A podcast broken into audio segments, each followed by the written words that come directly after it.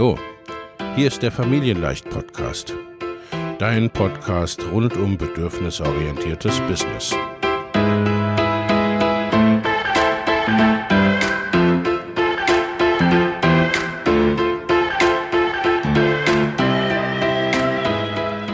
Für Mütter und vielleicht auch Väter, die ihr Leben und ihr Business im Einklang mit sich selbst und ihrer Familie gestalten wollen.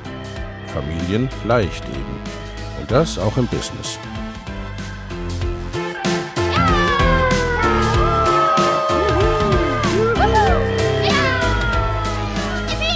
Herzlich willkommen, sagt dein Host Lena Busch, Gründerin von Familienleicht. Und immer auch mal wieder mit dabei Michael Busch, ihr Ehemann und Partner in Crime, Love, Family and Business. Viel Spaß mit deinem Familienleicht-Podcast.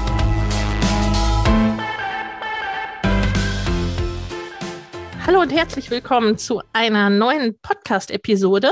Ich habe heute wieder einen Gast oder vielmehr eine Gästin, nämlich die Jana Heinzelmann. Hallo Jana, schön, dass du da bist. Hallo, vielen Dank für die Einladung. Es freut mich sehr, dass ich dabei sein darf bei dir heute. Ja, ich freue mich auch. Jana, du hast Mama Nema gegründet und vielleicht stellst du dich einfach selbst ein bisschen vor. Wer bist du und was machst du so? Genau, also ich bin Jana Heinzelmann, wie du schon gesagt hast. Ähm, ich bin seit 2016 Mama und ich war davor schon selbstständig ähm, und habe dann im Zuge dessen Mama Nema als kleines Projekt als äh, Initiative gestartet, um andere selbstständige Mütter eben auf meinem Weg mitzunehmen und einfach mal zu gucken, auf welche Probleme stoße ich bei der Selbstständigkeit in Zusammenhang mit dem Mama-Sein. Und ja, daraus ist dann eben nach und nach Mama Nehmer entstanden und ich habe dann auch nach und nach verschiedene Schwerpunkte ähm, ausmachen können, die halt wirklich so, sag ich mal, zu Problemen führen können oder Problemchen in dem ganzen Projekt. Und äh, ja, für mich war das eindeutig das Thema Zeitmanagement, weil sich das im Vergleich zu der Arbeit, bevor mein Kind da war, zu danach natürlich vollkommen verändert hat. Da musste man einfach völlig neu umstrukturieren. Ja, und äh, dann natürlich auch so Bereiche wie, wie geht die Gesellschaft damit um? Ähm, wie wird das Ganze äh, wahrgenommen von außen? Wie geht mein Umfeld damit um?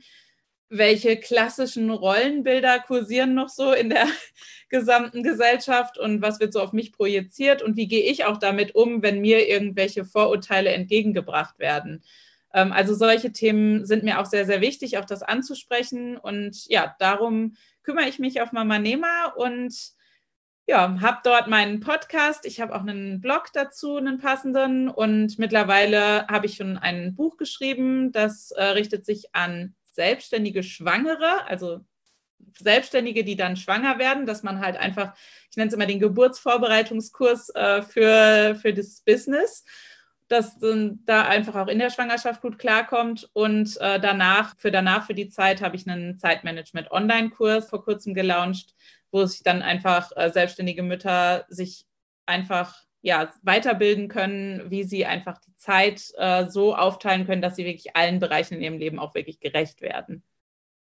Ja, super, super wichtig. Also Zeitmanagement, Zeitgestaltung ist immer wieder ein Dauerbrenner, logischerweise, ne, bei selbstständigen Müttern. Und da will ich unbedingt mit dir drüber sprechen heute über deine Arbeit da. Und im Grunde ne, hast du ja damit auch zwei Bereiche oder zwei Standbeine, wenn man so will, ne? Das Online-Business und deine fortgeführte Selbstständigkeit, die du auch ja, ne, du hast ja gesagt, du warst ja schon vorher selbstständig. Das ist auch etwas, ne, äh, was sich bei uns beiden unterscheidet. Ich habe mich äh, erst selbstständig gemacht mit Kindern. Wie war das für dich? Also was war so quasi der Hauptunterschied oder die Hauptherausforderungen dann zu von selbstständig ohne Kind zu selbstständig mit Kind? Also es ist tatsächlich ein völlig anderer Alltag, habe ich das Gefühl. Früher war das halt so, dass ich eben quasi so in den Tag hinein reingearbeitet und reingelebt habe und so, ja, so irgendwie das erledigt habe, was ich erledigen musste, aber das auch so völlig frei eingeteilt habe. So, und wenn ich gedacht habe, auch jetzt habe ich heute Morgen nicht so Lust, dann habe ich halt einfach mal nicht so viel gemacht äh, und das dann irgendwie bis spät abends dann gemacht oder so, äh, weil ich wusste, ich konnte ja dann am nächsten Tag wieder ausschlafen. Das war dann auch überhaupt kein Problem. Und ja, jetzt dann, als das Kind da war, da hat man dann halt, also sag ich mal, da gibt das Kind ja am Anfang gerade die zeitliche Struktur so ein bisschen vor. Also da kann ich ja nicht sagen, oh, jetzt habe ich gerade Lust äh, zu arbeiten, äh, jetzt möchte mein Kind einfach gerade bespaßt werden oder hat Hunger oder hat eine volle Windel oder sonst irgendein Bedürfnis und dem muss ich dann halt gerecht werden und dann kann ich das nicht mehr so frei einteilen. Und dann hatte ich halt irgendwie nur so Zeitpäckchen, die ich füllen konnte mit Sachen.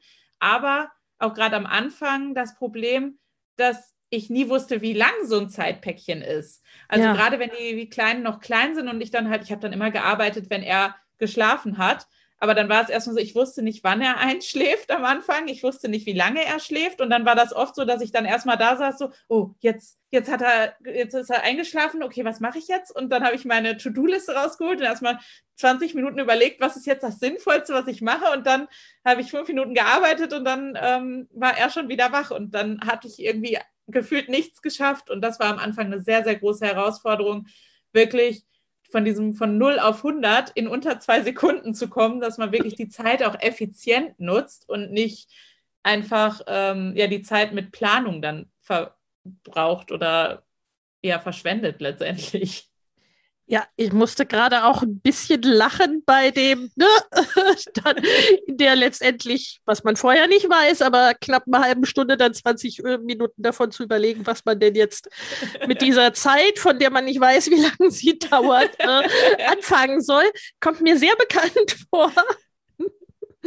Und äh, ja, ne, das ist eine Herausforderung, genau wie das ne, eben nicht wissen. Sind das jetzt fünf Minuten? Sind das 25 Minuten? Ist das eine Stunde? Keine Ahnung, niemand weiß es. ne, weil ich glaube, korrigiere mich, wenn ich falsch liege, aber du bist wahrscheinlich ja auch per se eigentlich schon ein relativ strukturierter Mensch, also der sich einigermaßen gut schon organisieren kann, ne? aber dann zu sagen, okay, wie mache ich es denn jetzt mit diesen, mit diesen Unwägbarkeiten, ne? also mit diesem ich nenne es immer mal gerne Planen mit dem Unplanbaren. genau, so ne, wie geht man damit dann um? ne, also, zumal im Grunde man sich ja auch ein Stück weit schon selbstständig macht oder ich, ne, ich glaube, den meisten geht so, weil man eben ja auch eine gewisse, wie soll ich sagen, Selbstbestimmung, Selbstverwirklichung, wie auch immer ja haben möchte ne? und mhm. möglichst frei entscheiden können will du hast dann äh, ja Lösungen dafür gefunden. Ne? äh, bevor wir dann zu deinen besten Zeitmanagement-Tipps kommen, vielleicht nimmst du uns noch mal ein bisschen mit in diesen, ne, in diesen Prozess von, ja, ich sitze vor der To-Do-Liste und frage mich, was ich davon jetzt am besten machen kann. Genau, also ich habe früher ähm, tatsächlich, also bevor das Kind auf der Welt war, habe ich mir einfach eine To-Do-Liste geschrieben, wusste, okay, das liegt heute an und irgendwann am, im Laufe des Tages habe ich das erledigt. Und dann war es halt so, dass ich ja eben weniger Zeit hatte und auch nicht wusste, mal, mal hatte ich mehr, mal weniger Zeit und das war irgendwie vollkommen konfus. Und dann habe ich wirklich meine To-Do-Liste komplett neu strukturiert und habe halt gesagt, okay, ich priorisiere meine To-Dos und sage halt, das diese eine Sache ist meine Top-To-Do. Die muss ich heute unter allen Umständen schaffen. Und wenn ich nichts anderes schaffe und das geschafft habe, dann habe ich zumindest, also bin ich zumindest ein Stück weitergekommen in dem, was ich halt tue. Und dann habe ich mir noch drei kleinere To-Dos gesetzt, äh, immer die ich quasi als Backup-Option hatte für den Fall, dass ich so viel Zeit zum Arbeiten hatte, dass ich die erste To-Do, die größere To-Do schon fertig hatte, sodass ich noch was habe, was ich dann auch direkt weiter abarbeiten kann. Und für den Fall, dass ich das auch noch geschafft habe, hatte ich noch fünf Mini-To-Dos. Und ja, so war es dann halt so, dass wenn ich dann morgens angefangen habe zu arbeiten, wusste ich, okay, das ist meine Hauptpriorität an diesem Tag und an der arbeite ich jetzt. Und an der habe ich so lange gearbeitet, immer dann, wenn ich Zeit hatte, bis sie halt fertig war. Und das hat dann mal, war es dann schon zur Mittagszeit fertig, weil der Kleine vielleicht vormittags zwei Stunden geschlafen hat. Ähm, und mal habe ich, hat er irgendwie gar nicht am Tag geschlafen und dann habe ich am Abend noch relativ lang da gesessen und habe das dann noch fertig gemacht. Aber ich bin am Ende vom Tag immer mit dem Gefühl ins Bett gegangen, ich habe was geschafft, ich habe was erreicht, was mich voranbringt. Weil das finde ich ist das Schlimmste, wenn man abends so, wenn man seine To-Do-Liste da liegen hat und irgendwie nichts davon geschafft hat, so richtig. Und man geht dann mit diesem Gefühl ins Bett, oh, ich habe irgendwie einfach nichts geschafft und ich bin irgendwie voll der Loser und man fühlt sich dann einfach nicht erfüllt. Und das merkt man dann, also es ist jetzt nicht schlimm, wenn das mal einen Tag so ist, aber wenn das auf Dauer so ist, dann zerrt das schon ganz schön am eigenen Selbstwertgefühl. Und ich habe gemerkt, dass das tatsächlich wirklich hilfreich war. Und ich war dann auch nicht traurig, wenn ich die anderen To-Dos, diese kleineren To-Dos nicht mehr geschafft habe. Aber ich hatte wirklich was Großes geschafft. Ja, ich glaube, das ist ein ganz wichtiger Punkt, auch dieses, ne, dieses Thema dann mit Selbstwert und wie fühlt sich das, wie fühlt sich das denn an? Weil ich meine, am Ende des Tages ist es in aller Regel ja so, dass wir uns nicht langweilen. Ne? Und wenn wir mal so auflisten würden, was wir so alles gemacht haben, ist es ja nie nichts. Ne? Aber es macht dann einfach einen Unterschied. Habe ich irgendwie bei fünf Sachen irgendwie was angefangen, aber nichts zu Ende gebracht? Oder ist da was, wo man dann sagen kann, ja gut, ne, da kann jetzt wirklich ein Haken dran, das ist erledigt. Und gerade ne, finde ich einen super Tipp mit den großen Sachen, ne, mit den wichtigen Projekten, weil das fühlt sich natürlich dann schon mal ganz, ganz anders an. Wie gehst du damit um oder bist du damit umgegangen? Weil du machst ja, glaube ich, auch viel Kundenprojekte oder hast viel Kundenprojekte gemacht. Ne? Also da ist es ja noch mal was anderes als bei eigenen Projekten oder ne, wir sagen können, okay, äh, naja gut, ne, habe ich diese Woche nicht geschafft oder habe ich heute nicht geschafft. Also ne, wenn dann, was weiß ich, Deadlines da sind oder wenn wirklich, ne, wenn Termine da sind, dass man auch mit jemandem reden muss oder sprechen muss, ne, äh, das fand ich immer die Momente, ne, die es nicht so einfach machen mit, naja gut, wird jetzt gerade geschlafen oder nicht? Oder ist jetzt gerade irgendwie großes Drama oder müssen wir jetzt dringend raus? Aber eigentlich hätte ich jetzt einen Termin, ne? Also äh, die es dann irgendwie kompliziert machen. Wie, ne, wie hast du das für dich gestaltet? Also ganz wichtig finde ich dabei immer, ähm, gerade mit Kundenarbeit, dass man sehr, sehr offen kommuniziert und auch ähm, sehr offen damit umgeht, dass man eben ein Kind hat und dass das da ist und dass man einfach, ja, ein bisschen, sag ich mal, unflexibler ist äh, für den Kunden und dass man halt auch vielleicht eine ge gewisse Vorlaufzeit immer braucht. Also ich habe es immer gerne, dass meine Deadlines, wenn ich eine Deadline habe, dass ich mir dann immer nochmal ein bis zwei Wochen als Puffer da drauf rechne, dass ich weiß, okay, dann muss ich damit anfangen damit ich, wenn dann was dazwischen kommt, noch diesen Puffer nach hinten raus habe, um das wirklich fertig zu kriegen. Weil sonst kommt man tatsächlich, glaube ich, äh, in Schwierigkeiten, wenn, man, wenn der Kunde dann drauf wartet und man einfach nicht fertig wird.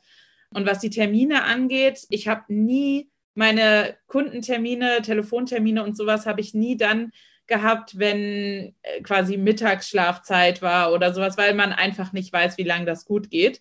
Die habe ich dann wirklich immer nur dann gelegt, wenn ich wusste, okay, da ist definitiv jemand hier, der sich dann um das Kind kümmert, sei es, dass mein Mann zu Hause ist oder dass die Oma und Opa da waren und auf das Kind dann aufgepasst haben. Das war dann auch mal nach, bei der Mittagsschlafzeit. Dann saßen die halt im Wohnzimmer und haben das Babyphone gehabt.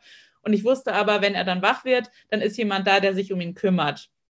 Und das war mir sehr, sehr wichtig, dass ich da nicht irgendwie auf einmal dann aus dem Termin rausspringen muss und sagen muss, so, oh, Moment, mein Sohnemann ist jetzt gerade aufgewacht, der hat jetzt Hunger und den muss ich jetzt mal eben füttern, weil das wollte ich halt auch nicht. Aber ich habe das Gefühl gehabt, dass äh, Kunden damit sehr, sehr gut umgegangen sind äh, mit dem ganzen Thema, weil ich einfach auch so offen kommuniziert habe und das klar war, dass eben ich nicht immer sofort springen kann, aber dass ich halt einfach eine gewisse Vorlaufzeit brauche und dass man dann auch gut planen kann. Also das hat denen tatsächlich auch geholfen, letztendlich dann viele Sachen einfach schon ein bisschen längerfristig zu planen.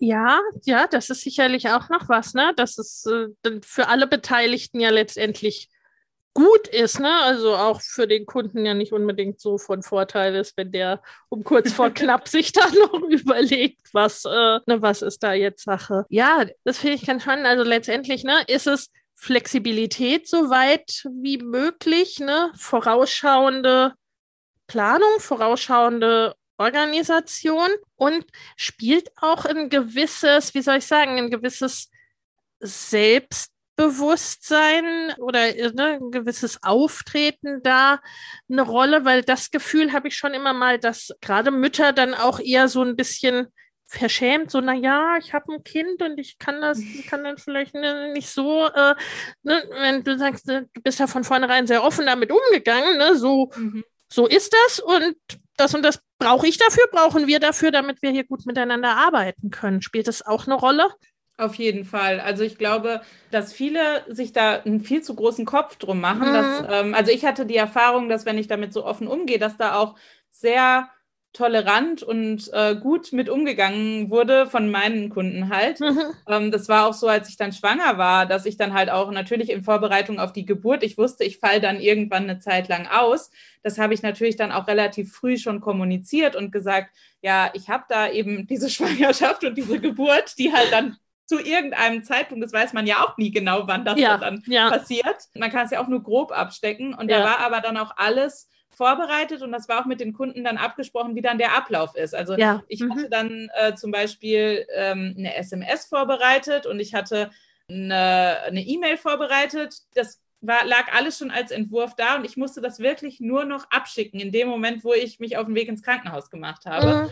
Und ich musste da wirklich nicht äh, irgendwie, ich habe dann auch extra noch eine SMS vorbereitet, weil ich gesagt habe, okay, wer weiß, wie, wie, wie die Zeit dann drängt, dann habe ich vielleicht nur noch mein Handy, dann muss ich die vielleicht meinem Mann schnell das Handy in die Hand drücken und sagen, hier schickt es ab.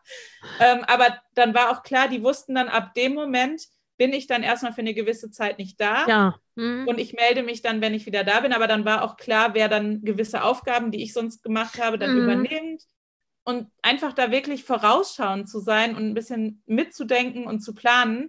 Und wenn man da auch tatsächlich zu dem Kunden hingeht und sagt, so, so ist die Situation und das ist meine Idee dafür, wie wir damit umgehen mhm. können, ja. quasi dem Kunden schon das als Plan vorschlagen, ja. dann gehen die damit eigentlich ganz offen um. Und manchmal haben die dann auch noch eigene Ideen, was man noch machen kann. Ja. Aber halt nicht sozusagen, so ja, hm, ich bin jetzt schwanger und jetzt.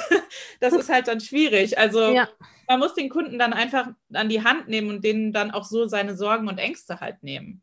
Ja, ja, weil du dann im Grunde ja auch von vornherein klar gemacht hast, okay, es ist jetzt nicht so, dass ich als Kunde dann im Regen stehe und keine Ahnung, äh, ne, wann du da bist, wann du weg bist und wobei man ja schon dann auch sofern alles auch nur einigermaßen gut geht, einen groben Rahmen abstecken kann, ne, wo dann wahrscheinlich ungefähr die Geburt sein wird ne, und ungefähr so der Zeit, Zeitrahmen sein wird. Und äh, ne, also das finde ich, ich habe gerade so überlegt, also ne, da, ich habe auch in meinem eigenen Team jetzt selber viele Mütter oder Eltern, ne, weil mir das eben auch wichtig ist, äh, auch aus meiner eigenen Erfahrung logischerweise heraus. Ne? Und da, das ist dann kein Ding, ne? wenn man das entsprechend organisiert hat, dass man einfach drüber redet, weil es ist natürlich auch, ne, mh, mm, bewegen uns ja alle irgendwie in Selbstständigkeiten und Unternehmensgrößen, wo man jetzt nicht ne, irgendwie wie im Konzern drei Leute für Kunden A bis D irgendwie äh, hat. Ja, und, und dann einfach zusehen muss, okay, wer, wer kann was auch übernehmen, ne? wie du mhm. gesagt hast, dass das ist dann auch, naja gut, das kann ich fertig machen und in der Zeit, wo ich nicht da bin, ist dann eben Person X irgendwie für das oder für das der Ansprechpartner. Genau, das war also, ich habe halt ähm, zu der Zeit hauptsächlich als ähm, Social Media Beraterin gearbeitet mhm. und habe sehr viel ähm, Accountpflege von Kunden gemacht und so weiter. Mhm. Und da habe ich dann zum Beispiel schon den Redaktionsplan, hatte ich komplett schon fertig für ja. diese Zeit, wo ich nicht da bin und habe dann halt gesagt, okay, das sind die Posts, die, das sind die Bilder dazu. Das, also damals hat man auch nur Bilder gepostet. Ja. die gehen dann halt, äh, die gehen dann halt zu dem und dem Zeitpunkt raus. Bei gewissen Sachen wie bei Facebook oder so, da habe ich das schon vorausgeplant und so, die ganzen mhm. Posts. Das habe ich dann in einem Abwasch irgendwann mal erledigt und dann sind die automatisch gekommen und die ja. wussten dann halt, okay, wir müssen da nur noch ab und an mal in den Account reingucken und auf Kommentare reagieren und auf ja. Nachrichten reagieren. Und das fällt denen ja auch nicht schwer, weil das ja deren eigenes, deren eigener Account ist und ja. die fragen sich auf ihre. Produkte und ihre, äh, auf ihr Unternehmen beziehen. Von daher ist es jetzt nicht die schwierigste Aufgabe gewesen für die. Die mussten ja. sich dann halt nur diese Zeit einräumen und das ähm, mussten sie halt vorher wissen und das war dann auch okay. Ja, ja, ja, super und ne, und entsprechende Transparenz und dann aber mit Kind, ne? Also so deine, ja, deine Top-Hacks für selbstständige Mütter, selbstständige Eltern eben mit ne, in Sachen Zeit, Zeitmanagement, Zeitgestaltung. Vielleicht auch ne, so, wie soll ich sagen, Organisation, Produktivität, wie auch immer man es nennen will. Also ne, so was ich in deiner ganzen Erfahrung, die du ja jetzt äh, ne, selber und mit Kunden und in deinem eigenen Business hast, was sich da als so die wichtigsten Punkte herauskristallisiert hat. Genau, also ein paar habe ich ja schon genannt, sowas wie eben die To-Do-Liste richtig priorisieren, mhm. das finde ich, ist, ist wirklich für mich Top Nummer eins. Dann ist es aber auch wichtig, dass man so ein bisschen lernt einzuschätzen, wie lang braucht man für irgendwas. Mhm. Ähm, das ja. ist halt auch sowas, was ich vorher, vorher hat mich das einfach nicht interessiert. Wie lange brauche ich denn, um so eine Podcast-Episode aufzunehmen und vorzubereiten und zu schneiden und hochzuladen und so? Das habe ich dann halt einfach oder hätte ich damals einfach gemacht und hätte mich darum gar nicht geschert. Jetzt ist mir das einfach wichtig, dass ich das weiß, weil dann ja. weiß ich auch, okay, also jetzt im Moment ist mein Sohn, der ist jetzt, der wird jetzt halt bald sechs, also der hat schon einen geregelteren Tagesablauf, der geht jetzt ja. auch in den Kindergarten und so. Da habe ich natürlich ein bisschen mehr Planbarkeit. Ähm, aber auch vorher, dass man einfach dann auch ein bisschen einschätzen kann, schaffe ich das denn jetzt in dieser Zeit oder nicht? Ja. Und auch wie viel man sich dann am Tag vornimmt, weil ich sehe das immer wieder, dass selbstständige Mütter, die hauen sich dann tausende Sachen auf die To-Do-Liste, ja. wo man schon also wo, wo ich schon, wenn ich da drauf gucke, dann sehe ich schon, also ich meine, auf einer To-Do-Liste sieht ja jeder Punkt irgendwie gleich aus oder ja. gleichwertig aus, aber ein Punkt auf der To-Do-Liste, es kann sein, dass der fünf Minuten dauert, weil ich vielleicht nur irgendwie drei Klicks machen muss, aber es kann auch sein, dass diese Aufgabe zwei Stunden dauert und ja. das muss ich halt vorher wissen. Dann weiß ja. ich auch, wie viel ich, mir auf, also wie viel ich mir auf die To-Do-Liste setzen kann und da äh, wirklich drauf zu achten und da wirklich auch mal die Zeit zu investieren am Anfang, mal zu gucken, okay, hm, wie lange brauche ich denn dafür und dafür einfach ein Gefühl zu kriegen. Und da hilft es dann auch wirklich mal eine Woche oder zwei Wochen, mal wirklich jede halbe Stunde aufzuschreiben, was habe ich in der letzten halben Stunde gemacht oder auch mal mit zu die Zeit zu stoppen, wenn, ich, wenn man irgendwas macht und dann einfach zu sehen, wie lange dauert das. Und was ich, also wo halt viele Mütter dann auch immer Rückfragen haben, wenn ich sage, To-Do-Liste priorisieren, ähm, zu schauen, was ist denn wirklich wichtig? Das fällt vielen Müttern eben auch schwer, mhm. dass sie halt gar nicht wissen, was bringt mich denn jetzt auch wirklich weiter? Ja. Und ja. da, ich habe mal irgendwann in einem Buch, ich weiß schon gar nicht mehr, wie das Buch hieß, aber da habe ich ähm, diesen, diesen Tipp gelesen und das, den fand ich großartig. Ähm, da äh, war eben die Situation, dass man sich hinsetzen sollte und einfach mal eine Liste machen sollte mit zwei Spalten und in die linke Spalte schreibt man so alle Sachen, die man so regelmäßig macht. Also wenn ich mhm. jetzt auf mein Online-Business bezeichne, schreibe ich halt Podcast aufnehmen, E-Mails beantworten, äh, Kurserstellung, Buchschreiben, was auch immer, was halt gerade in seinem Business, also in einem Business wichtig ist. Und auf die andere, auf die rechte Seite schreibt man dann die größten Erfolge, die man schon hatte. Und das mhm. muss jetzt kein großer Launch von einem großen Produkt gewesen sein. Das kann auch einfach sein, okay, ich habe meine Webseite an den Start gebracht oder ja.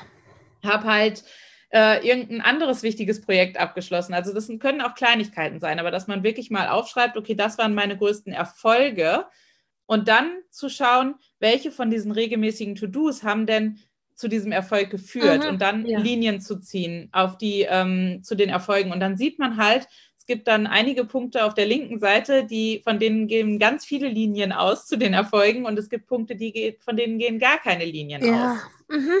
Das heißt, dann weiß man halt, okay, diese Punkte, die wo viele Linien von ausgehen, sind offensichtlich To-Dos, die mich auch wirklich weiter oder die mich in der Vergangenheit ja. zu meinen Erfolgen geführt haben. Also sind das offensichtlich die wichtigen Sachen. Mhm. Natürlich steht auch auf der linken Seite sowas wie, ich muss meine Buchhaltung machen. Und ja. natürlich kann ich meine Buchhaltung mit keinem meiner Erfolge zusammen verbinden, außer ich äh, erfasse es als Erfolg, dass ich meine Steuererklärung pünktlich abgegeben habe. Solche Sachen kommen natürlich dann noch dazu. Die sind halt einfach wichtig, aber für den Erfolg des eigenen Businesses, also der eigentlichen Arbeit, kann man diese Vorgehensweise sehr empfehlen äh, und da einfach mal so ein bisschen zu schauen, was ist denn wirklich das Wichtige an meiner Arbeit? Was wo sollte ich meinen Fokus setzen? Weil das ja. vergessen halt sehr, sehr viele. Ähm, und dadurch kriegt man auch einfach ein Gespür dafür, was ist wichtig und dann kann ich meine To-Do-Liste auch entsprechend priorisieren und schaffe es dann auch meinen Hauptfokus zu setzen. Also ich starte zum Beispiel meinen Tag immer, auch jetzt noch, obwohl ich jetzt nicht mehr diesen Druck habe, weil ich halt festere Arbeitszeiten habe durch Kita-Zeiten, starte ich aber trotzdem immer noch mit meinem Hauptfokus und habe meine ersten anderthalb Stunden vom Tag sind immer wichtigen Projekten gewidmet. Ähm, zum Beispiel halt eben, meinem, als ich mein Buch geschrieben habe, war das das Wichtigste, dann war mein Kurs das Wichtigste. Jetzt ist es gerade zum Beispiel äh, die Webseite auf Vordermann bringen und, und da nochmal dran zu arbeiten. Aber ich habe dann immer so ein Projekt, wo ich dann wirklich dran arbeite und das ist dann mein Fokus. Ja, super gut. Also im Grunde auch so ein bisschen aufzuteilen, ne, wenn ich es jetzt richtig richtig verstehe. Ich meine, sowas wie, was weiß ich, äh, Steuerbuchhaltung, das priorisiert sich ein Stück weit von alleine. Ne? Wenn dann, Irgendwann wird der Druck zu groß. das dann, sind immer die Tage, wo mein Mann mich am liebsten rausschmeißen möchte, weil ich da immer ganz schlechte Laune habe. Ne, wenn dann die Umsatzsteuervoranmeldung abgegeben werden möchte. das macht zum Glück mittlerweile unser Steuerberater. ja, äh, der braucht dann wiederum, ne, der braucht dann Unterlagen von dir oder einen Zugang entsprechend ne, auf, deine, äh, auf, auf deine Buchhaltung oder was auch genau. immer. Ne? Also das sind Sachen, die priorisieren sich von selber und den Rest ne, äh, muss man eben selbst priorisieren. Das ne, dieses Beispiel mit, ne, was führt denn wozu, das finde ich großartig.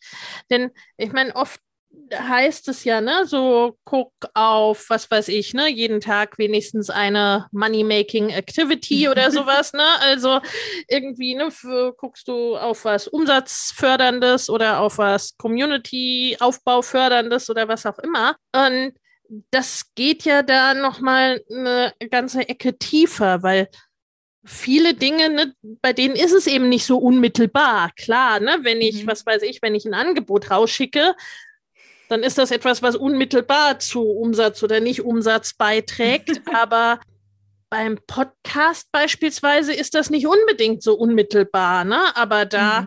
bekommt man zum Beispiel mit, dass ganz viele Kunden auf Dauer darüber kommen oder so, solche Dinge, ne? Also äh, das mit diesen Fädchen sozusagen, ne, die da, äh, die da rüberführen und auch um diese Dinge zu identifizieren, die wir, glaube ich, auch alle haben, ne, wo man dann ehrlich sagen muss, okay, ich habe das irgendwie immer gemacht, aber wenn ich ehrlich bin, geht davon gar kein, gar keine Linie irgendwo hin aus. Genau, das ist tatsächlich sehr, sehr augenöffnend manchmal. Ja, ja, ja Und es lohnt ja. sich auch, das immer mal wieder zu machen. Also das muss man nicht nur am Anfang machen, sondern ja. mir hilft das wirklich, ähm, auch immer mal wieder zu gucken, macht das überhaupt noch Sinn, was ich da eigentlich tue? Ja. Ja. Weil man ist so in seinem Alltagstrott und macht halt einfach mal ähm, und merkt gar nicht, okay, dass das gar nichts bringt. Man verbringt dann Stunden mit irgendeiner Aufgabe und hat davon einfach nichts ja, ich meine, das ist ja auch das Gute und das äh, Kritische zugleich bei Routinen und der Ähnlichem, ne? wenn man Dinge irgendwie täglich oder regelmäßig tut. Die hinterfragt man ja auch nicht ständig, ob man sie jetzt heute immer noch tun möchte. Ne?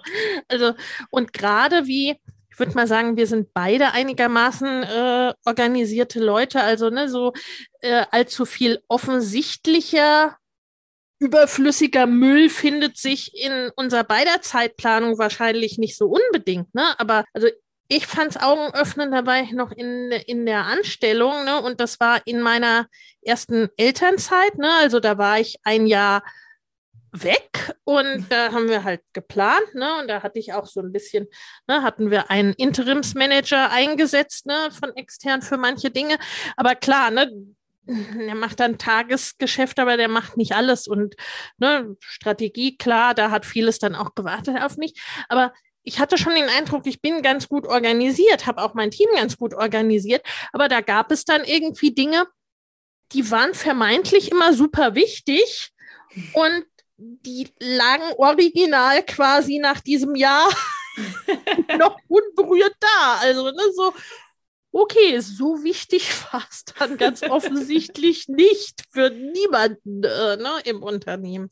Also äh, da auch echt ehrlich zu sich selber zu sein und mhm. mit der ne, mit der Spitzenschere da mal da mal dran zu gehen und gleichzeitig hilft es glaube ich auch ne weil äh, viele tun ja unheimlich viel und sind dann ne, dauer beschäftigt und dann, ne, wenn es eben nicht dieses diese großen Dinge gibt, die dann fertig sind, dann wird es frustrierend. Und ich weiß nicht, wie es dir geht. Ich habe immer so den Eindruck, man unterschätzt das dann auch alles so. Also ne, ich selber kenne das von mir und ich kenne das auch ganz, von ganz vielen Kundinnen, dass man quasi so den eigenen Output mit Kind mit einer quasi völlig anderen Lebensrealität vergleicht, nämlich der ohne Kinder. Ne? Also und sich dann irgendwie wundert oder am besten noch äh, sich selber dafür kritisiert, dass man quasi ne, nicht alles geschafft hat, was man früher in 80 Stunden geschafft hat oder sowas. Ne? Äh, wo ich auch diesen Punkt ganz wichtig fand, zu gucken,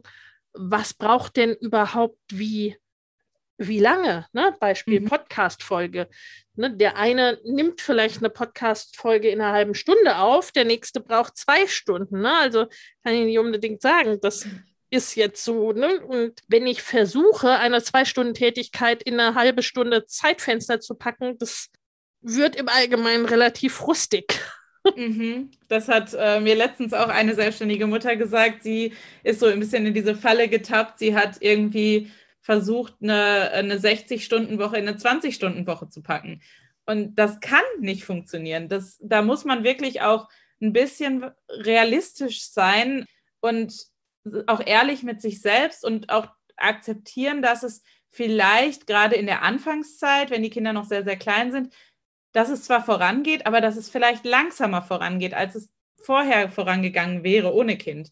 Da muss man einfach ehrlich sein, weil auch ich habe keine magische Pille, mit der ich irgendwie meinen Tag auf 48 Stunden verlängern kann. Das, ähm, die kann ich auch niemandem geben. Es wäre schön, wenn es die gäbe, aber ich glaube, selbst wenn wir 48 Stunden zur Verfügung hätten, würde es uns genauso gehen wären die ja immer noch zu wenig.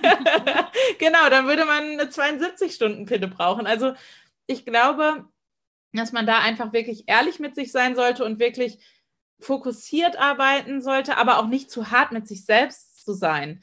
Ähm, weil das ist auch, man vergisst dann dabei so schnell, was man ja auch noch sonst für eine Arbeit leistet. Also ich sage mal, ein Kind zu haben ist ja auch Arbeit. Also man macht es natürlich sehr, sehr gerne, weil man sein Kind liebt, aber natürlich muss man da für das Kind sehr viel da sein. Und man muss realisieren, dass ein Kind zum Beispiel, auch wenn es sehr klein ist, oft nachts wach wird, dass man dadurch natürlich selber auch nachts wach wird, dass man schlechter schläft und weniger schläft, dass man dann sich auch mal wirklich real oder dass man dann auch mal realisiert, okay, ähm, ich darf gar nicht so viel von mir erwarten. Ich darf nicht mich vergleichen mit einer Person, die kein Kind hat, die vielleicht auch mal eine schlechte Nacht hat, aber in der Regel normal äh, ihre acht Stunden schläft. Und ich habe das vielleicht alle drei Wochen mal einmal.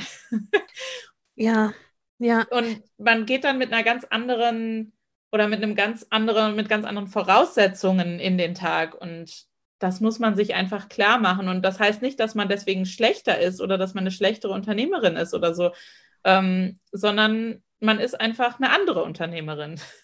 Ja, also das, das finde ich auch ganz, ganz wichtig, dass äh, das eben auch zu berücksichtigen, weil natürlich macht es einen Unterschied, habe ich schon vielleicht seit Monaten oder Jahren nicht durchgeschlafen ne? oder hm, ist das mal?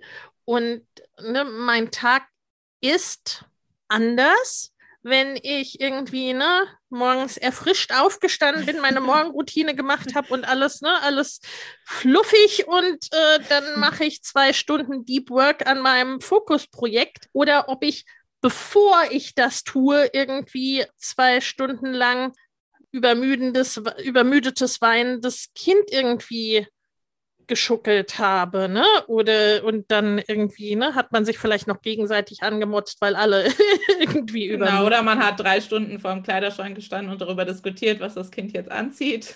Ja, ja, also all solche Dinge, ne, was man, ja, wie soll ich sagen, was man einfach nicht als will gar nicht sagen Arbeit, äh, aber als Tätigkeit oder als etwas, was ob ich es jetzt Mental Load nenne oder ne, äh, Headspace oder wie auch immer, was einfach auch meine Gedanken braucht, meine Zeit braucht, mein Tun braucht und so weiter und so fort. Ne? Und das, das eben auch zu, zu berücksichtigen und mit einzuplanen.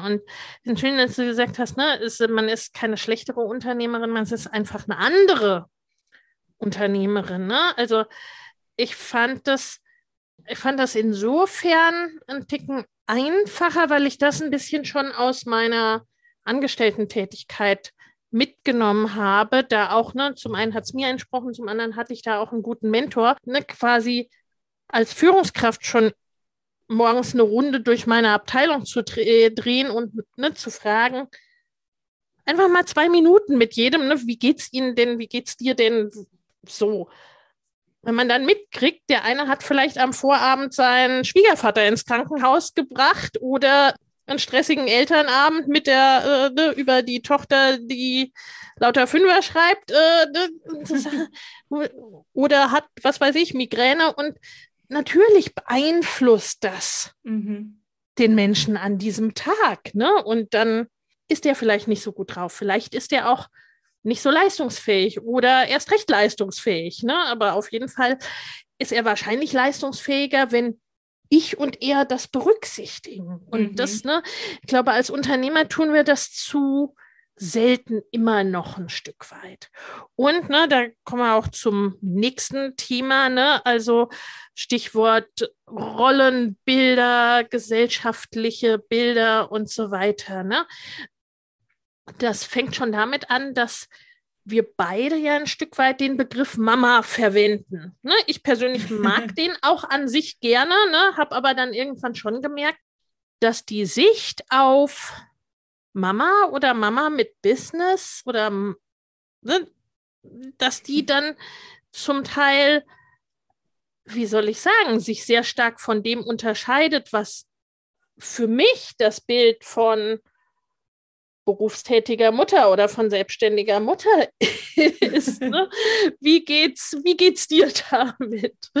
Definitiv. Also ich finde, da gibt es äh, ein Riesenspektrum, was Menschen oder wa was die das Rollenbild einer Mama ausmachen kann. Ich sag mal, der Klassiker ist so, der ähm, Mama ist drei Jahre in Elternzeit äh, und kümmert sich in dieser Zeit zu 100 Prozent nur um das Kind und den Haushalt äh, während der Mann zur Arbeit geht und das Geld ran schafft. Ich glaube, das ist so das klassische Rollenbild. Und ähm, ja, mich hat es tatsächlich ein bisschen erschreckt, wie stark dieses Rollenbild in unserer Gesellschaft noch ja. verankert ist, auch in jüngeren Generationen. Also wenn meine Oma sowas gesagt hat, dann ähm, hat mich das nicht so gewundert, weil die ist in einer ganz anderen Zeit groß geworden, wo Frauen ganz andere oder weniger Möglichkeiten hatten als heute. Ähm, aber ich hatte gedacht, dass sich das bis zur heutigen Zeit einfach schon ein Stück weit verändert hat. Aber musste dann auch feststellen, dass es tatsächlich nicht so ist. Ich habe dann auch natürlich, wenn man äh, halt dann irgendwo, sage ich mal, ein Stück weit in der Öffentlichkeit steht mit diesem Thema, bietet man ja auch eine gewisse Angriffsfläche. da gibt es dann halt auch äh, mal den einen oder anderen Kommentar, der halt nicht so schön ist, äh, wenn man sowas dann hört. Und wo man dann irgendwie äh, gesagt bekommt, man sei jetzt eine Rabenmutter, weil man sein Kind abschiebt und sich nicht um sein Kind kümmert, weil man ja lieber Karriere machen möchte. Oder, das habe ich dir vorhin schon vorher erzählt, ähm, diese Story, wo jemand mir wirklich geschrieben hat, ja, es sei schön, dass äh, ich meinen Mann morgens zur Arbeit äh, schicke, damit er das Geld ran schafft und ich äh, mein Kind dann in den Kindergarten abschiebe, sodass ich dann quasi Unternehmerin spielen kann und so tun könnte, als wäre ich Unternehmerin. Und da ist mir erstmal im ersten Moment so der Atem so ein bisschen gestockt und habe gedacht so, okay, wie kommt sowas zustande? Wie kann jemand sowas denken? Weil das war für mich einfach unvorstellbar, dass, dass Leute sowas von einem denken einfach. Und das war jetzt nicht irgendwie, sag ich mal, sowas Provozierendes, was man öffentlich unter einen, Comment, unter einen Post zum Beispiel schreibt, sondern es war, kam als direkte Nachricht an mich. Also es habe nur ich gelesen und ich habe dann gedacht, so, was denkt dieser Mensch denn von mir?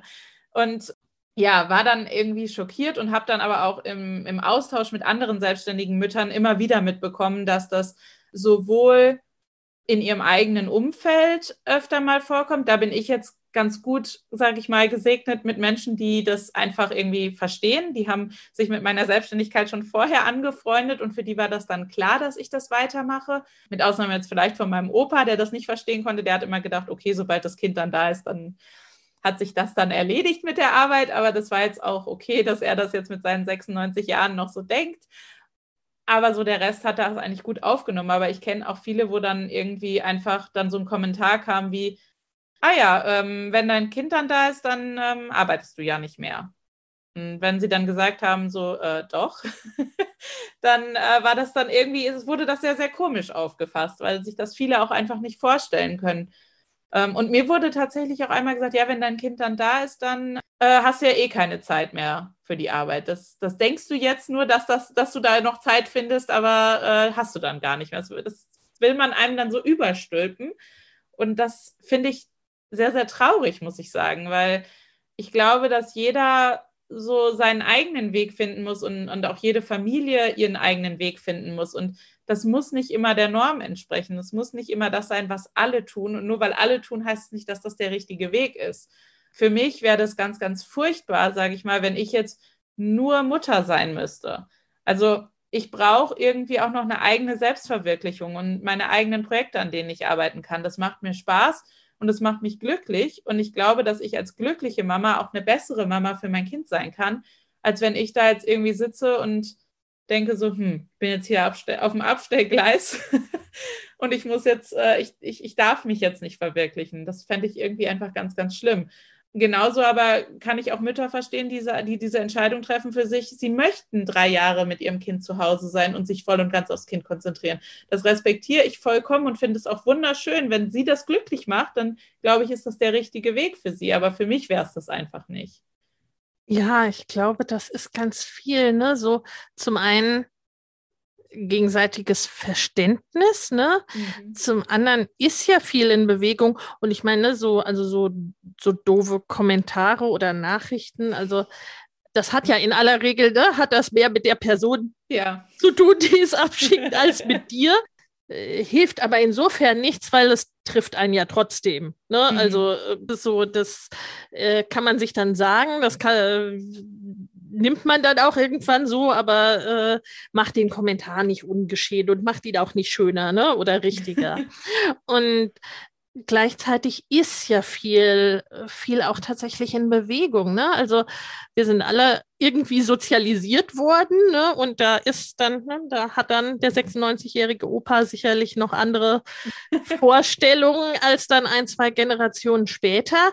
Wir sind im Grunde, ne, wir sind ja auch so aufgewachsen, dass, ne, dass Frauen arbeiten, dass Frauen sich mhm. verwirklichen. Ne? Wir sind mit diesem Anspruch auch auf gewachsen letztendlich, ne? Und dann doch vieles, ne, äh, irgendwo, also viele sind ja dann auch irgendwie in klassische oder in ganz andere Modelle irgendwie, ich möchte mal sagen, mehr gefallen, als dass sie sich sie ausgesucht haben aktiv, ne? Oder dann es eben umzugestalten, so wie es, wie es passt. Und ich glaube, das ist auch so ein Stück weit das Problem, ne? weil das ist so dieses Bild, so und so ist es und so und so hat es zu sein, nicht mehr gibt, was gut ist, aber andererseits ist es eben noch in vielen Köpfen mhm. drinne, dass so eine, wie, wie soll ich sagen, wie so ein Kästchen, wie so eine Schublade gesucht wird, wo es nach Möglichkeit reinpassen soll. Ne? Und dann ist eine kümmernde Mutter ist dann so und so und ne, also dieses nicht zu sehen, dass es ganz viele Schattierungen gibt. Also ne, so, wir hatten ja vorhin vor dem Gespräch schon drüber gesprochen, ne? Also bei mir war es irgendwie dann alles, ne? Wahlweise Gluckmutter äh, oder Karrieretussi oder Rabenmutter oder ne oder irgendwas dazwischen oder irgendwann dann gar nichts mehr, ne? Äh, also zum einen da immer mehr Verständnis zu haben. Ich glaube, da darf also ich mich auf jeden Fall immer auch an die eigene Nase packen, weil natürlich ne, selber auch nicht frei von irgendwie dann äh, meinen eigenen wie auch andere Lebenswege zu bewerten oder irgendwie einzuordnen.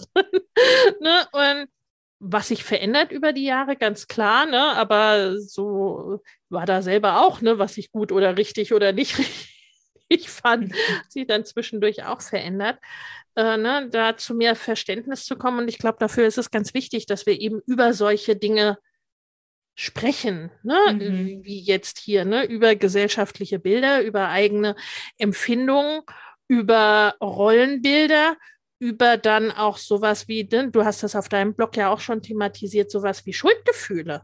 Ne? Also, mhm. das ist dann da ist, ne, das ist dann natürlich auch in äh, so eine Kerbe, in die solche Kommentare dann schlagen, ne? weil vielleicht will ich keine Rabenmutter sein, vielleicht will ich keine Gluckenmutter sein, vielleicht, ne? Also was dann eher gegen mein eigenes Selbstbild, gegen meine eigenen Werte oder was auch immer geht. Wenn wir über Schuldgefühle sprechen, was ist da, ne, was, was waren da oder sind für dich da Themen, die da irgendwie entweder bei dir aufgekommen sind oder dir auch mit Klienten oder Kunden begegnet sind? Also ich glaube, das größte, äh, das größte Problem ist, dass diese Schuldgefühle ja oftmals schon in uns selber drin sind und dass die mhm. immer wieder dann hochkommen, wenn es halt gerade mal kritisch wird. Wenn man, ja. also man, man hat so ein bisschen seine eigene Vorstellung, so möchte ich, dass es abläuft. Ich möchte allen Bereichen in meinem Leben gerecht werden.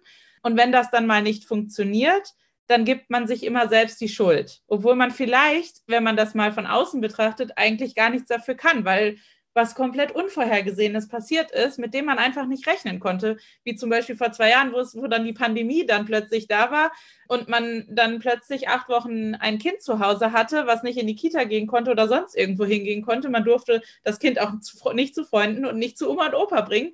Also musste man mit diesem Kind irgendwie zu Hause sein. Man wusste aber, man möchte dem Kind gerecht werden und auch den Anforderungen und Bedürfnissen des Kindes. Man möchte aber auch gleichzeitig sein eigenes Business nicht vernachlässigen.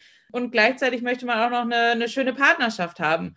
Und wenn dann das alles nicht so funktioniert, wie man sich das vorher vorgestellt hat, dann kommen halt diese Schuldgefühle dann wieder hoch, die man sich dann selber auch einredet zum Teil oder die man dann irgendwie von außen irgendwo mal aufgeschnappt hat und sich dann fragt, so, hm, trifft das eigentlich auf mich auch zu? Bin ich jetzt vielleicht doch die Rabenmutter, die ähm, zu viel arbeitet und sich nicht genug um ihr Kind kümmert? Und das sind dann so Sachen, die man dann hinterfragen muss. Woher kommt das? Warum denke ich das so oder warum habe ich dieses Gefühl? Und dann auch mal wirklich vielleicht versuchen, realistisch damit umzugehen und sich selber mal in eine andere Rolle zu versetzen. So, was wäre denn, wenn, also wie jetzt zum Beispiel ich das vorhin gesagt habe, was wäre denn, wenn ich drei Jahre einfach Mutter gewesen wäre? Wäre ich damit glücklich gewesen und was hätte das für Auswirkungen gehabt? Und wenn ich da mal so realistisch drüber nachdenke, dann komme ich selber zu dem Schluss, okay, ich habe den Weg für mich gewählt, weil er für mich der richtige ist und weil er zu meinem Leben und zu meiner Familie passt. Und wenn das zu mir, also das heißt ja nicht, dass es dann bei anderen auch so sein muss. Und man muss dann wirklich realistisch das Ganze anschauen und mal versuchen, so ein bisschen die Emotionen rauszulassen. Und letztendlich glaube ich, dass wir alle Mütter eins gemeinsam haben und das ist, wir wollen alle eine gute Mutter für unsere ja. Kinder sein. Und ich glaube auch, dass wir das sind, jeder auf ihre eigene Art und Weise. Und das, finde ich, muss man sich auch immer wieder bewusst machen. Und dass mal ein Tag nicht so läuft. Und ich streite mich auch mal mit meinem Sohnemann, weil irgendwas einfach äh, verkehrt läuft oder so. Und deswegen bin ich keine schlechte Mutter. Deswegen bin ich trotzdem noch eine liebende Mutter und äh, würde alles für mein Kind tun. Und das ja. muss man sich einfach bewusst machen und dann wirklich versuchen, aus dieser, aus dieser Schuldgefühlsspirale einfach rauszukommen und ja, einen Blick von außen drauf zu werfen. Und wenn man das selber nicht so richtig kann, dann hilft es auch, finde ich, mal mit, mit dem Partner zu sprechen ähm, oder mit anderen Freunden, mit sehr guten Freunden und zu sagen, hey, ich habe das Gefühl, ich bin irgendwie eine Rabenmutter, siehst du das auch so? Ähm, ja. Das habe ich dann zum Beispiel auch mit meinem Mann dann gemerkt, dass dann so, dann hat er halt gesagt, was, wieso das denn? Du bist doch voll die gute Mutter und mir dann aufgezählt hat, du machst das und das und das und das und das für unser Kind und das ist doch alles voll toll. Und nur weil jetzt das eine nicht funktioniert hat, ist es doch jetzt kein Beinbruch. Und das holt einen dann so ein bisschen auf den Boden der Tatsachen zurück, wenn man da mit Menschen spricht, die einen wirklich sehr, sehr gut kennen und auch wissen, also um die ganze Situation einfach Bescheid wissen. Ja, ja, ja, da hast du äh, total recht. Also, ne, ich finde, gerade dieses ganze Situation berücksichtigen, also, ne, so wie was weiß ich, du hast als Beispiel schon die Pandemie genannt, ne? Also wo es einfach Situationen gibt, wo naja, wo vielleicht irgendwie einigermaßen durchkommen, schon das Optimum ist, ne? Und es ja. nicht darum geht, jetzt irgendwie die dritte fancy, keine Ahnung, ne, Superförderung zu realisieren, sondern ne, wo einfach andere Dinge gefragt sind. Und ich glaube, mir kam da eben so der Begriff, ne, im Englischen gibt es den Begriff des good enough, ne, der good mhm. enough parents, ne, also wie es im Grunde im Business, ne, wäre auch, auch unter Zeitmanagement-Gesichtspunkten, ne, so, so 80-20, ne, mhm. was ist denn das, was eigentlich wichtig ist, damit es uns allen so weit gut geht, ne, äh, ich finde es schon, ich finde es sinnvoll und wichtig, sich zu hinterfragen und auch mal zu checken, okay, ne, so was ist denn, was läuft denn hier jetzt vielleicht gerade echt suboptimal und was kann ich da machen, ohne in ein oh Gott, alles ist furchtbar zu verfallen. Und natürlich, ne, Rollenbilder, gesellschaftliche Sichtweisen, Instagram und Co., ne, äh, das Bild von der Raba-Familie, das trägt da natürlich alles dazu bei, ne, dass äh, alle irgendwie, ne, so die super Hausfrau und super Business Mom äh, tiefenentspannt und so weiter, ne, und natürlich rockt sie das alles ganz alleine im Kopf haben, ne, also davon davon wegzukommen und da auch ne, liebevoll mit sich selbst zu sein, sozusagen, mhm. und gleichzeitig ne, auch, wie soll ich sagen, kritisch genug, mit dem läuft mein Leben denn gerade so, wie ich das möchte oder wie möchte ich es denn anders? Und ist es denn gerade gut genug für uns, für uns alle, ne, da, da wirklich zu, zu schauen. Wenn einen da so die Schuldgefühle oder wie auch immer, ne, solche Gedanken über kommen. Da hast du schon gesagt, ne, vielleicht mal andere Fragen oder ne, was ich auch ein super Tipp fand, da dieses wirklich mal ne, rein auf der Sachebene zu gucken. Mhm. Wie sieht's denn aus, ne? Und irgendwie mal so Argumente aufzulisten.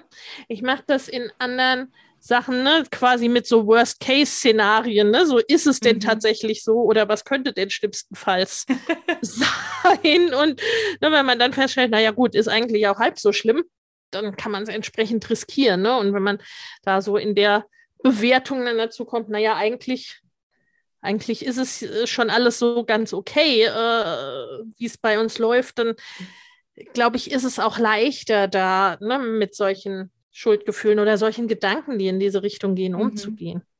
Genau, also ich habe da tatsächlich gemerkt, äh, wenn man sich da wirklich intensiv auch mit beschäftigt und sich da immer wieder Gedanken drüber macht und das wirklich ja, von diesen Emotionen mal wegkommt, dann lernt man auch in gewisser Weise irgendwann immer mehr damit umzugehen. Und mhm. mittlerweile, nach sechs Jahren oder fast sechs Jahren, muss ich sagen, dass ich zwar immer noch immer mal wieder diese Gefühle, dass sie dann mal wieder aufkommen in mir, die dann vielleicht auch irgendwie getriggert sind durch Kommentare von außen oder so, wo ich dann aber auch relativ schnell mich selbst wieder rausholen kann. Also mhm.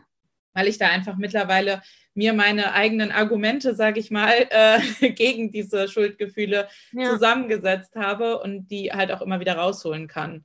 Es braucht halt ein bisschen an Zeit, bis man da so ein bisschen reingefunden hat. Aber ich glaube, wenn man das einmal durchgespielt hat für alle Situationen, dann ist es halt auch immer einfacher. Und es wird auch von Situation zu Situation dann einfacher. Ja, ja, ja, super, absolut. Jana, als letzte Fragestellung vielleicht noch so der Klassiker, ne? Du hast schon zum Teil so mal so ein bisschen angesprochen, auch ne, Großeltern, äh, dein Mann und so weiter. Wie organisiert ihr euch denn als ja, als Familie sozusagen, ne, in Sachen Businessarbeit, Kinderbetreuung? Und wie hat sich das auch vielleicht verändert über die letzten sechs Jahre Elternschaft nun? Also es hat sich natürlich immer wieder neu, also es hat sich immer wieder neu sortiert und es hat, wir mussten uns immer wieder an neue Situationen anpassen.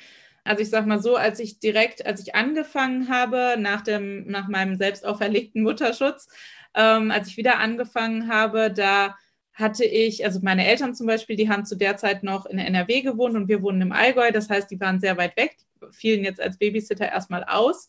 Es war dann aber klar, wenn die in Rente gehen, dass die dann auch hier runterziehen. Aber am Anfang waren die eben nicht da. Da waren nur meine Schwiegereltern da.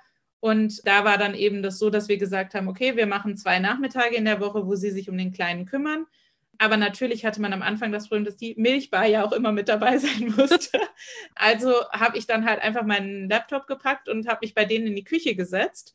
So war ich immer greifbar wenn er mich gebraucht hat, aber ich hatte trotzdem, also ich wusste, er ist gut versorgt, aber ich hatte trotzdem so meine Ruhe in meinen abgetrennten Raum, wo ich halt arbeiten konnte in Ruhe und habe dann eben in der Zeit dann sehr viel gearbeitet zu Hause, wenn er eben geschlafen hat ähm, oder dann, wenn mein Mann, der arbeitet angestellt, wenn der halt nach Hause gekommen ist ähm, oder halt auch am Wochenende, wenn er dann da war, dann oder meine Eltern auch zum, dann mal zu Besuch waren übers Wochenende, dann habe ich da halt auch noch mal immer mal ein bisschen Arbeit eingeschoben. Das war so am Anfang. Irgendwann wurde der Kleine dann älter und fand das dann super spannend, dass Mama bei Oma in der Küche saß mit ihrem Laptop und er fand das dann toll, auf dem Laptop rumzutatschen und zu gucken, was Mama da macht. Und man wollte dann auch gar nicht mit Oma und Opa im Wohnzimmer bleiben, sondern man wollte dann immer gucken, was Mama macht. Und da haben wir dann zusammen entschieden, dass das so, dieses System keinen Sinn mehr macht. Und ich jetzt auch nicht zwingend da sein muss, weil die Milchbar war dann schon geschlossen. Und dann äh, hat man halt gesagt, okay, ich fahre dann, also ich bringe ihn hin und wir essen dann gemeinsam dort, auch mit den Schwiegereltern und dann fahre ich halt wieder nach Hause. Und mein Mann sammelt den Kleinen dann quasi auf dem Rückweg von der Arbeit wieder ein und bringt ihn dann wieder mit nach Hause. Dieses System haben wir bis heute. Äh, das haben wir an zwei Nachmittagen immer noch. Es sind immer auch immer noch die gleichen Nachmittage, weil wir haben äh, im Kindergarten eben keine Übermittagsbetreuung. Äh, wir haben einen Platz, wo wir ihn auch nachmittags für nochmal für zwei Stunden bringen können. Das nutzen wir auch manchmal, auch dann, wenn Großeltern, Babysitter oder sonstige Sachen mal ausfallen oder so. Das hilft dann schon. Ähm, aber in der Regel geht er eben an zwei Nachmittagen zu meinen Schwiegereltern. Inzwischen wohnen auch meine Eltern hier. Die haben jetzt auch noch ein, also die möchten natürlich auch gerne Zeit mit ihrem Enkelkind verbringen. Das ist für die ja keine, kein Muss und keine Qual, sondern sie möchten das ja auch und der Kleine möchte auch gerne mit denen Zeit verbringen, sodass die dann auch noch mal einen Nachmittag bekommen haben. Inzwischen ist er so ein bisschen darauf äh, aus, dass er gerne nachmittags in den Kindergarten gehen möchte. Also geht er an zwei Nachmittagen in den Kindergarten und meine Eltern holen ihn dann ab und kümmern sich dann im Anschluss um ihn, sodass ich diese zwei Nachmittage trotzdem habe. Ja, und das ist halt eben, das sind dann halt die Bedürfnisse, die sich dann auch verändern, sowohl bei uns als auch, also meine Arbeit verändert sich auch nach und nach immer mal wieder. Und ja, diese seine Bedürfnisse verändern sich auch. Er fängt jetzt dann auch langsam an und sagt, er möchte sich mit Freunden treffen. Dann hat er jetzt angefangen, Fußball zu spielen. Er hat einen Schwimmkurs gemacht. Er hat einen Skikurs gemacht. Das sind halt alles Sachen, die dann natürlich irgendwie dann plötzlich auftauchen und die man dann irgendwie unterbringen muss und wo man sich dann wieder drumherum organisieren muss, weil man möchte diesen Bedürfnissen natürlich gerecht werden. Ich möchte, dass mein Kind, wenn er sagt, er möchte gern schwimmen lernen, dass er dann auch schwimmen lernen kann. Also das möchte ich ihm ja schon ermöglichen und das ist mir dann auch wichtig. Und so muss man sich dann halt eben einfach immer anpassen. Und so verändert sich die Arbeitszeit einfach ständig. Und das war am Anfang für mich auch schwierig, das zu akzeptieren, dass es nicht immer gleich ist. Aber ich habe mich da mittlerweile mit abgefunden und weiß jetzt einfach, das ist so wie mit dem Schlafen vom Kind. Man denkt dann irgendwie, dann hat das Kind plötzlich mal eine Woche lang durchgeschlafen. Man denkt so, ja, jetzt ist man aus dem Gröbsten raus, jetzt hat man wieder Durchschlafnächte ja. und äh, ja, dann äh, gibt es dann wieder eine Phase, wo es dann eben nicht wieder so ist. Also haben wir auch heute noch. Also wir hatten jetzt eine Zeit lang, wo es richtig gut gelaufen ist und jetzt plötzlich wacht er nachts auf und hat halt wieder Angst. Und das sind halt so Sachen, das ist halt einfach normal in der Entwicklung vom Kind, glaube ich, dass solche Phasen immer wieder kommen. Äh, man muss sich dann einfach anpassen. Und ich glaube, wenn man da so ein bisschen flex eine flexible Einstellung zu hat und sich da auch von Anfang an bewusst ist, dass man zum 31. Januar starten wieder meine Mastermind-Gruppen für Selbstständige und fortgeschrittene Unternehmerinnen. In beiden Gruppen geht es darum, dein Business in 2024 deutlich wachsen zu lassen und ganz konkrete individuelle zusätzliche Kundengewinnungswege und Einkommensströme zu etablieren, Vorhandenes besser zu nutzen, an deinen individuellen Rädchen zu drehen, um sehr viel mehr mit weniger oder gleichem Aufwand zu erreichen. Schau in die Show Notes für die Links zur Perfect Match Mastermind und zur Next Level Mastermind sowie zu einem Gespräch oder einer Einordnung, was für dich geeignet ist. In den Show Notes findest du außerdem kostenfrei für dich noch für kurze Zeit das Training Go Bigger 2024, deine Road zu 100.000, 500.000 oder einer Million Euro. Denn genau um diese Road, deine ganz persönliche, je nachdem, was dein nächstes Ziel ist, darum geht's in den Masterminds. Ich freue mich auf dich diese flexible Einstellung braucht, dann ist das auch alles kein Problem. Weil es lässt sich alles irgendwie regeln. Ja, ja, und ich glaube, das ist auch das Wichtige und gleichzeitig ne, sozusagen nicht Äpfel mit Birnen zu vergleichen, ne, weil natürlich hat, ne, ist es und kognitiv wissen wir das ja auch, ne, dass es was anderes ist, ne, wenn klein Baby die Milchbar in der Nähe äh, braucht, ne, oder wenn ein Sechsjähriger dann auch eigene Wünsche und, äh, äußert, ne, das möchte ich gerne machen und ne, vielleicht möchte ich heute gar nicht zu Oma, Opa, sondern vielleicht möchte ich lieber zu Freunden gehen ne, äh, und all solche Dinge und dass sich das verändert und gleichzeitig ne, ist das, sie auch oft erleben, ne, dass das quasi dann auch zu wenig auch von uns selber gesehen wird, ne? Habe ich ein Kind oder habe ich fünf Kinder? Habe ich irgendwie Großeltern, die sich kümmern können oder muss ich mich noch um Großeltern kümmern? Habe ich Ganztagskinderbetreuung, die super ist oder habe ich irgendwie entweder Kindergarten bis zwölf oder irgendwie ne, gar keinen, weil er völlig bescheuert ist oder ne, äh, wie sind denn so die Gesamt Voraussetzung. Und gleichzeitig, ne, auch das Modell, was du geschildert hast, das verlangt ja schon auch eine sehr detaillierte, aufeinander aufbauende Organisation, ne? Weil wenn, was weiß ich, wenn ein Faktor sich verändert, wie äh, ne, Dienstagnachmittag passen die Großeltern auf, ah Mist, jetzt ist der Opa krank, äh, ne? Genau, das zieht halt alles immer einen Rattenschwanz und ja. ähm, es verändert sich alles permanent. Also ich weiß auch jetzt schon, dass zum Beispiel jetzt dann im nächsten Kindergartenjahr, da fängt dann halt das Vorschulprogramm an. Ja. Das findet dann jetzt immer montags nachmittags statt. Montags nachmittags ist er aber eigentlich immer bei meinen Schwiegereltern und ich kann ich ja nicht sagen, nee, mein Kind geht nicht zum Vorschulprogramm, weil er ist da bei seinen Großeltern. Das kann ich halt nicht machen und das möchte ich auch gar nicht also weiß ich jetzt schon, das sind ja dann Gott sei Dank Sachen, die man auch gut im Voraus schon planen kann, dass wir da umplanen müssen. Das weiß ich halt jetzt schon. Natürlich gibt es immer wieder Sachen wie jetzt Krankheit, dass ein Babysitter ausfällt. Ja.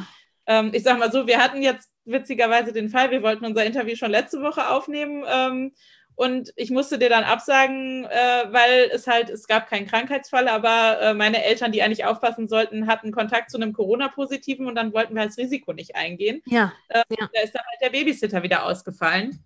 Ja. Aber da muss man dann halt einfach flexibel drauf reagieren und dann sagen, okay, also natürlich, wenn das jetzt was gewesen wäre, was wirklich definitiv nicht verschiebbar gewesen ja. wäre, dann hätte ich sicherlich auch irgendeine andere Lösung gefunden. Dann hätte ich Freunde akquirieren können, die irgendwie ja. ähm, dann aufpassen oder einspringen können. Und ich glaube, was ganz, ganz wichtig ist, ist auch, dass man sich einfach so ein, so ein kleines Netzwerk schafft ja. aus Familienmitgliedern und aus, aus offiziellen Stellen, aus Freunden, ähm, dass man da einfach ein gutes, eine, einen guten Mittelweg einfach findet. Und das muss jeder für sich, das, dieses Netzwerk finden, weil das ist bei jedem einfach anders.